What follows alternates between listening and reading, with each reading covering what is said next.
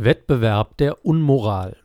Der Staat betrachtet dich als sein Eigentum. Der Unterschied zum Sklavenbesitzer früherer Zeiten besteht lediglich darin, dass grundsätzlich ein freier Zugang zu Positionen innerhalb des Staates besteht. Während Menschen früher oftmals in eine bestimmte gesellschaftliche Klasse hineingeboren wurden, können die Menschen in Staaten wie Deutschland unabhängig ihres familiären Backgrounds zu demokratisch legitimierten Herrschern aufsteigen für lange Abschnitte der Menschheitsgeschichte konnten allein schon theoretisch nur ganz wenige Menschen an Herrschaftspositionen gelangen, da man dazu in entsprechende Dynastien hineingeboren sein musste. Man musste von adliger Abstammung sein, um überhaupt von der Macht träumen zu können.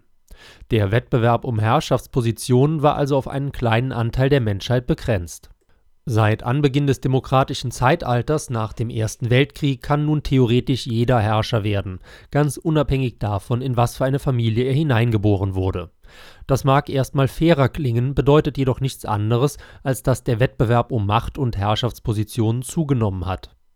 Und Wettbewerb ist nicht immer gut. Wettbewerb zwischen Produzenten von Gütern ist gut, da er zu steigender Qualität und sinkenden Preisen für den Konsumenten führt doch Wettbewerb zwischen Produzenten von Ungütern hat genau den gegenteiligen Effekt.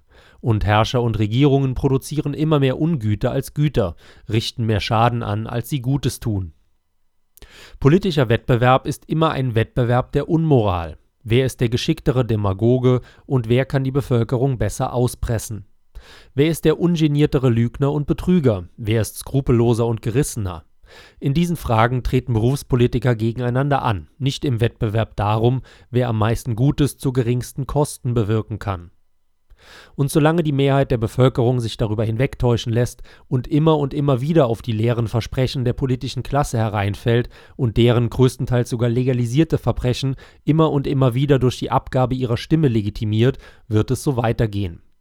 Erst wenn genügend Menschen auf fundamentaler Ebene umdenken und ihre Stimme behalten, anstatt sie abzugeben, erst dann wird sich etwas ändern.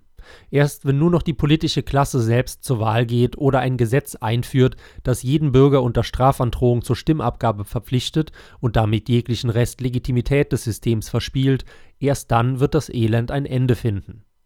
Und zur AfD. Ich halte die AfD langfristig für die gefährlichste Partei Deutschlands. Warum? Weil die AfD die nationalste der derzeit relevanten Parteien ist, während sie gleichzeitig wie alle anderen Parteien eine demokratische und somit letztlich sozialistische Partei ist.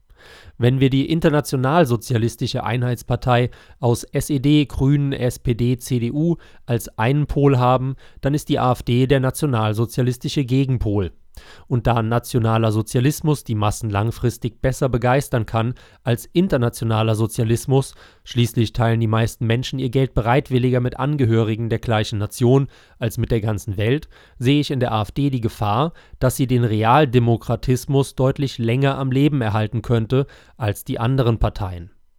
Zur Verdeutlichung wenn ich mich an der Bundestagswahl beteiligen müsste, würde ich die Grünen wählen, denn es ist die grüne Politik, die den Zusammenbruch des bestehenden Systems am schnellsten herbeiführen wird, während es der AfD durchaus gelingen könnte, das Elend viel länger auszudehnen.